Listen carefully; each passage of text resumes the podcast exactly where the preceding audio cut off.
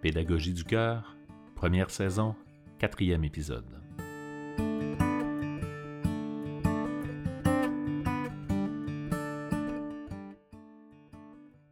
Dans une conférence dont la transcription est accessible en ligne, Philippe Mérieux raconte ce qui lui a d'abord inspiré son postulat d'éducabilité. La lecture du livre Lettre à une maîtresse d'école par les enfants de Barbiana l'avait beaucoup touché dans les années 60. Il s'agit en fait d'une lettre adressée à une institutrice symbolique par des enfants qui ont le sentiment d'avoir été complètement abandonnés. À travers des propos parfois violents et souvent désabusés, les enfants lancent un cri du cœur. Tous les enfants sont doués dans toutes les matières. Et même si ce n'est pas vrai, vous devez faire comme si.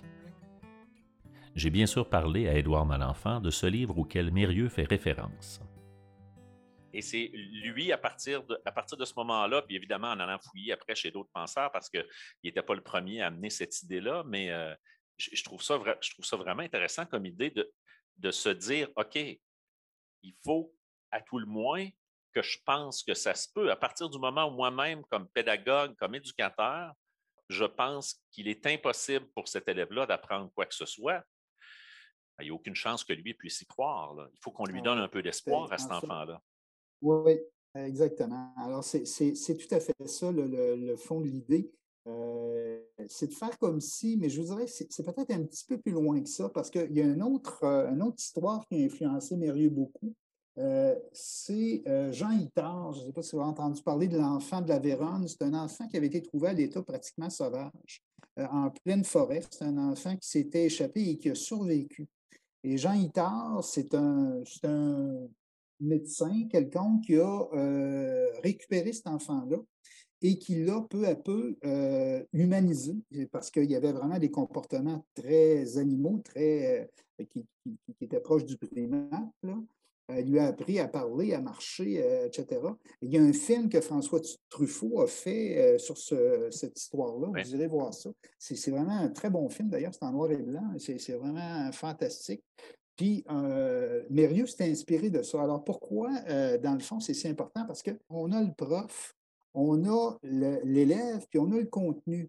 Alors, jusque-là, jusqu'à Mérieux, je vous dirais, la, la base, c'était enseignant-contenu. C'est-à-dire que enseigner, c'était maîtriser un contenu et le livrer. Euh, et, l'élève était quasi accessoire dans le fameux triangle, c'est-à-dire que l'élève lui-même n'avait qu'à recevoir, c'était presque un réceptacle. Dans le fond, on réduisait presque la relation pédagogique à une relation de communication pure et simple, alors que c'est beaucoup plus complexe que ça. Et quand euh, Mérieux euh, donne, met en évidence son postulat, dans le fond, qu'est-ce qu'il fait? Il met l'importance sur l'élève plutôt que, c'est-à-dire sur l'apprentissage plutôt que sur l'enseignement. Ce qui rend, euh, ce qui rend, dans le fond, la relation pédagogique, c'est-à-dire celle qui se passe vraiment entre le prof et l'élève, beaucoup plus importante. C'est-à-dire que le choix des moyens euh, va devenir quelque chose qui va professionnaliser, dans le fond, le rôle du prof. Le prof, c'est pas juste un perroquet qui répète ce qu'il a appris lui-même, c'est quelqu'un qui est capable de voir qu'est-ce qu'il y a déjà chez l'élève qui lui permet d'accueillir ce que le prof a à livrer.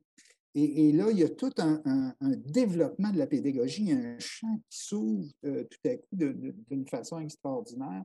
Et ça, c'est vraiment quelque chose de, très particulier. Puis ça nous amène à un deuxième concept euh, qui est celui de la différenciation pédagogique. Tout à fait. Ça, hein? tu vois, moi, j'avais, ça m'avait échappé, Edouard, que euh, la différenciation dont on a beaucoup parlé avec la réforme, c'est quelque chose qui m'avait échappé, que c'était venu aussi pas seulement à travers lui, mais beaucoup à travers les, travaux et les écrits de Mérieux, l'idée de, différenciation dont on parle encore beaucoup là, aujourd'hui. Oui, tout à fait. Puis ce qui est intéressant, c'est que Mérieux s'est rendu compte très rapidement qu'en mettant l'accent sur l'élève ou sur l'apprentissage plutôt que sur l'enseignant et le prof, dans, dans le fameux triangle, habituellement, on écrit élève au singulier, mais lui, il l'a rapidement écrit au pluriel. Alors, le, rapport entre l'enseignant et l'élève, dans le fond, c'est un rapport qui est multiple, qui doit être diversifié parce que les élèves sont diversifiés.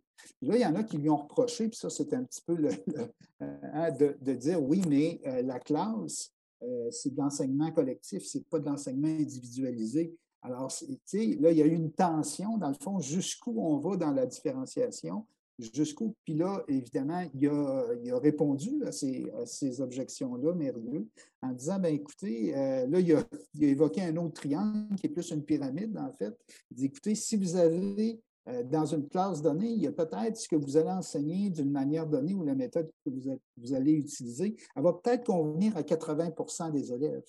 Il y a probablement quelque chose qui peut convenir à la très grande majorité des élèves. Mais pour les élèves en difficulté, pour les élèves qui ont des lacunes particulières, pour les élèves dont les acquis sont insuffisants, il faut différencier absolument, c'est-à-dire que là, il faut davantage individualiser, connaître davantage les besoins de ces élèves-là. Et, voilà, c'est un peu la réponse que Mérieux a donnée à travers ses outils. Philippe Mérieux est un personnage très controversé en France. Il a été la cible de nombreuses attaques et certains lui attribuent la responsabilité de tous les maux du système d'éducation français. Il était donc impossible de ne pas évoquer cette réalité dans le cadre de notre discussion. Il a eu évidemment euh, une immense influence. Là, il a occupé des rôles importants, euh, même sur le plan gouvernemental, dans les ministères de l'Éducation là-bas. Euh, il a dicté des, des, décisions, des façons de faire et il y a des gens qui lui reprochent aujourd'hui l'état des choses. bon, je ne veux pas qu'on entre dans tout ce débat-là, mais, mais il faut quand même le souligner. Puis en même temps, euh, moi, ce qui me plaît beaucoup chez Philippe Mérieux, c'est euh, les idées justement dont on discute, l'idée de différenciation. Ça nous apparaît aujourd'hui quelque chose qui va à peu près de soi. Mais il y a à peine dix ans, quand on parlait de ça au Québec, ben, euh, les gens disaient là, ça va faire, là, on ne va pas commencer à, à aménager quelque chose là, pour le deux, trois élèves. Ils ont juste à écouter et à faire comme tout le monde. je caricature, mais on n'était pas loin de ça il y a à peine quelques années et ça a beaucoup changé, ça a beaucoup évolué. Ben, tout à fait. Un des, euh, des leitmotifs de la réforme de 95, c'était l'enseignement est devenu accessible au plus grand nombre. Maintenant, c'est la réussite qu'il faut démocratiser, c'est-à-dire rendre le succès accessible au plus grand nombre. Mais pour revenir peut-être à la question de la controverse, là, en France, ce qu'il faut comprendre, c'est que les autres, ce qui les agace, c'est l'évacuation du contenu. C'est-à-dire, le contenu, c'est comme s'il devenait secondaire. C'est beaucoup la, critique qui a été faite de, de Mérieux, dans le fond, comme si on, avait une insistance telle sur la pédagogie qu'on avait à peu près évacué les contenus de, de l'enseignement puis de la formation. C'est sûr qu'on on aurait pu on aurait pu, Édouard, parler de, Philippe Mérieux euh, pendant encore euh, très longtemps. Édouard, aurais-tu un ouvrage à nous proposer pour mieux comprendre, pour faire la connaissance, euh, apprivoiser les idées de Philippe Mérieux? Le choix d'éduquer, éthique et pédagogie. Ça a été publié en 2005 chez ESF. C'est un ouvrage magistral de mon point de vue. Le titre en dit beaucoup, Choisir d'éduquer. Alors, vous comprenez que là-dedans, il y a quelque chose d'un peu, euh, je vous dirais, rebelle, c'est-à-dire que comme si on pouvait ne pas choisir d'éduquer quand on enseigne.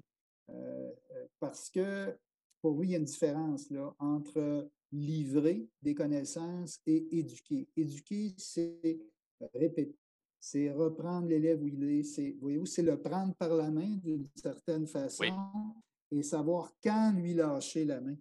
Hein, il y a comme il y a, tout ce, développement-là. Dans ce livre-là euh, touche à des, choses très profondes au niveau euh, de la carrière d'enseignant comme tel. Pourquoi on enseigne?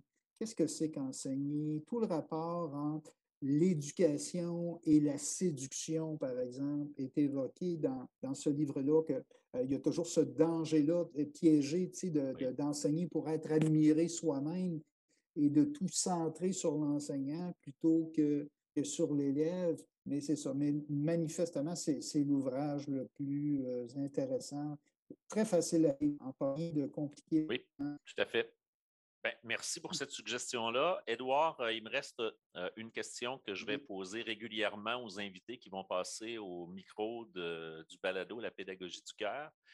Est-ce que dans le parcours scolaire, euh, dans ton parcours scolaire, Édouard, est-ce qu'il y a un enseignant dont tu te souviens qui a été spécialement marquant pour toi comme élève ou comme étudiant? Un prof que tu dis, ah oui, ce, gars-là ou cette femme-là faisait quelque chose de particulier. Euh, un souvenir qui te vient comme ça d'un enseignant ou d'une enseignante? Ah oui, certainement. Euh, je pense qu'on en a tous. Là, euh, je peux le nommer, c'est Claude euh, Gourdeau. Pardon. c'est un professeur d'histoire en quatrième secondaire. j'ai eu des affaires assez difficiles là, sur le plan familial à ce moment-là. Je devais même quitter la maison un moment. puis, c'est un grand bonhomme avec une voix radiophonique. je m'en souviens comme si c'était hier. Euh, puis je me souviens que j'avais été, euh, en fait, euh, probablement un peu arrogant ou impoli ou quelque chose comme ça. Il m'avait juste regardé droit dans les yeux, il n'avait pas dit rien, pas arrête. Il m'avait regardé. Je, m'étais senti comme s'il y avait quelqu'un qui était rentré à l'intérieur de moi. À ce moment, je me souviens très bien de l'effet que ça avait fait. On s'était, il m'avait convoqué évidemment après le cours. Euh, puis il m'avait jasé ça comme un père à son enfant. Euh, à peu près, il m'avait dit à quel point euh, il voyait chez moi toutes sortes d'affaires que moi je voyais absolument pas à ce moment-là.